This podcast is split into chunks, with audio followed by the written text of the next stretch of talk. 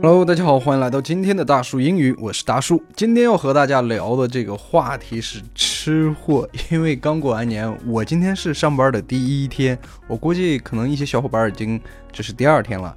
那过年一定会吃的非常非常好，也许你还到外地去旅游，然后也吃了一些蛮不错的东西。发朋友圈的时候就有人说啊，你这个吃货。所以今天我们就来聊聊吃货用英语来怎么说。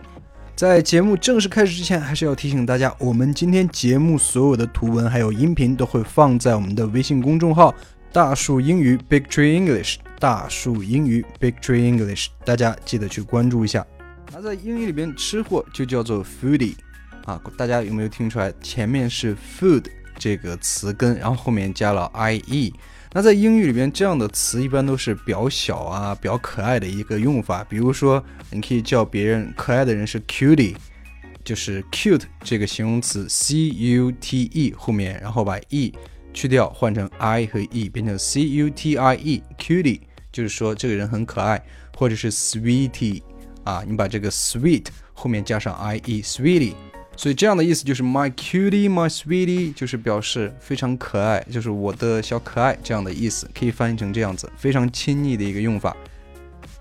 那还是说到我们今天要说的这个词儿，叫做 foodie 啊，f o o d i e，foodie 就是吃货、美食家的意思。我们先来看一下吃货是怎么来定义的。A foodie is a person who enjoys food for pleasure。它的意思就是吃货。就是把吃当成享受的人。A foodie is a person 后面加了一个这个定语从句，who enjoys food for pleasure。For pleasure 就是去当成一种享受的意思。所以，a foodie is a person who enjoys food for pleasure。A foodie is a person who enjoys food for pleasure。吃货就是把吃当成享受的人。 那说起吃啊，那我们大中国肯定就是吃货之乡，就是吃货大国。我们来看这个例句：China is a good place for foodies. You can find our flavors in this magic country. 中国对于吃货来说是个好地方，你可以在这个神奇的国家找到任何一种味道。China is a good place for foodies.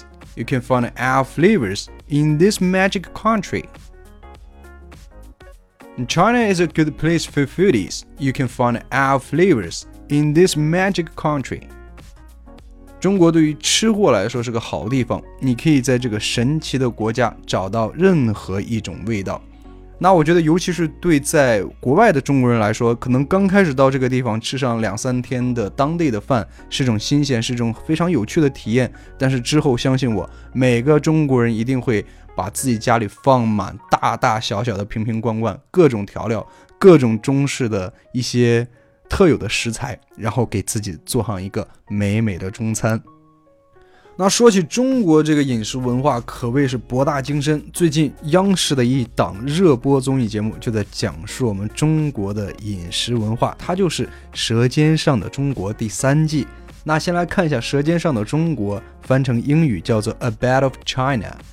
A Bit 啊，是指一小口或者是好这一口的意思。我们来看一下这个例句：Recently, Chinese foodies are following a TV show, A Bit of China Season Three. 最近，中国的吃货都在追一个综艺节目《舌尖上的中国》第三季。